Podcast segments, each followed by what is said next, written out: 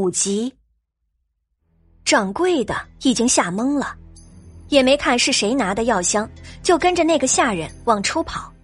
到了外边，董小西给等在墙角的两个人使了个眼色，让他们在这里等着，便小跑着跟上了下人。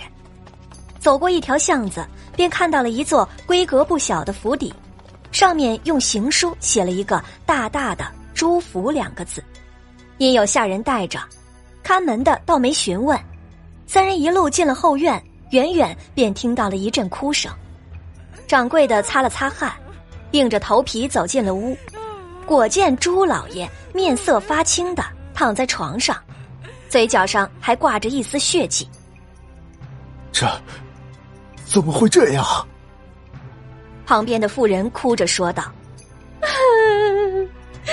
妾身也不清楚，老爷喝了药，没一会儿就大口吐血，这会儿已经晕过去了。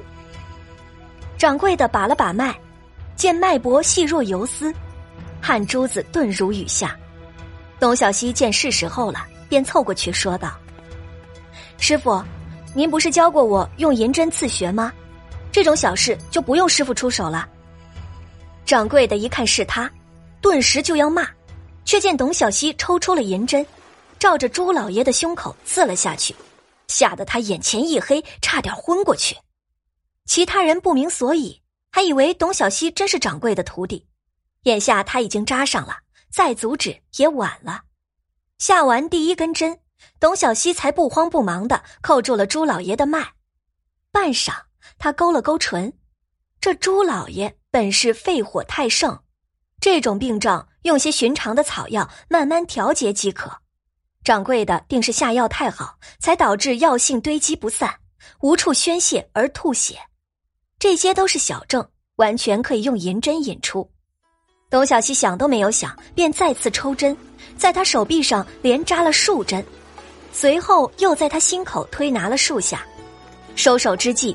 朱老爷竟然神奇的醒了，他长叹了一声：“啊，这胸口总算是舒坦了。”董小希笑了笑说道：“盛夏本就容易上火，再加上老爷身体健壮，火气一时便堆积了。眼下这口血算是把堆积的东西全都吐了出来，身子自然就清爽了。”朱老爷声若洪钟，脸色也比方才好了不少。你的意思是，这刘掌柜的药没下错？董小希退开几步说道：“自然是没有，老爷要是不信，可以站起来走走。”朱老爷闻言起身，走了几步，果然再也没有上不来气的感觉，不由得一把抓住了掌柜的。刘先生果然是神医妙手啊！来人，赏银子。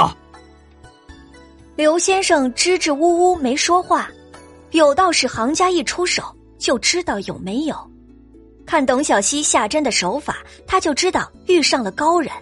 正犹豫着要不要把真相说出来，便听董小西说道：“师傅，您就收了吧，这也是朱老爷的心意啊。”朱老爷拍着他的肩膀说道：“哎呀，你徒弟说的极是啊！要是不要啊，那就是看不起我朱宏图。”掌柜的只得端过银子，匆匆说了一声告辞，便带着董小希出了府。刘掌柜到了外边，立即深深一揖：“是老朽有眼不识泰山，今日要不是姑娘出手。”老朽全家的命，恐怕就要丢了。这银子，李该姑娘呢。董小希伸手扶起他，掌柜的言重了。他从盘子里拿了三枚元宝，揣在了怀中，笑眯眯的说道：“剩下的三枚，掌柜就收了吧。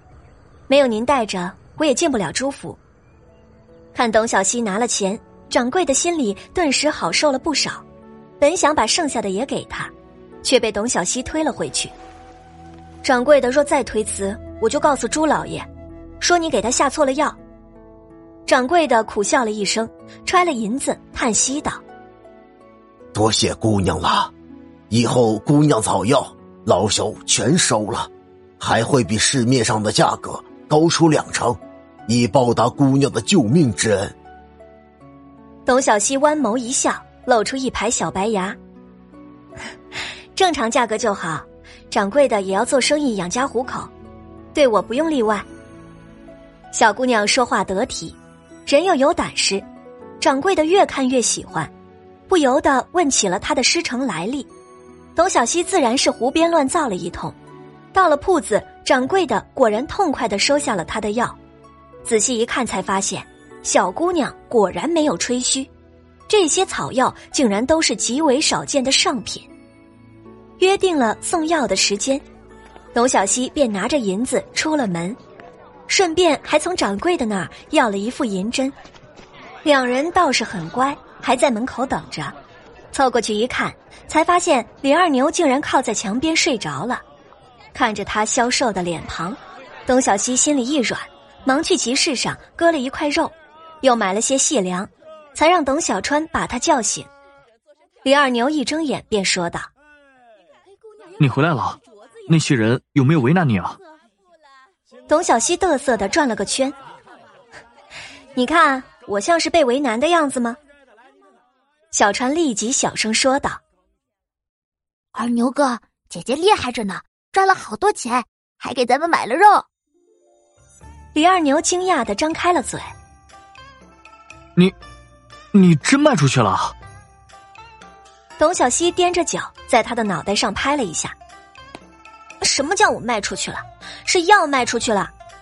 随后又笑道：“哼，别看了，我脸上又没长花，赶紧走，再晚天就黑了。”李二牛被他打的傻笑了一声，伸手去拿董小西后背上的米。董小西怕他正裂伤口，便让他拿了肉。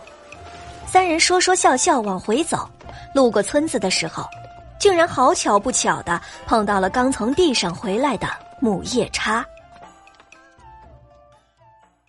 感谢您的收听，去运用商店下载 Patreon 运用城市，在首页搜索海量有声书，或点击下方链接听更多小说等内容。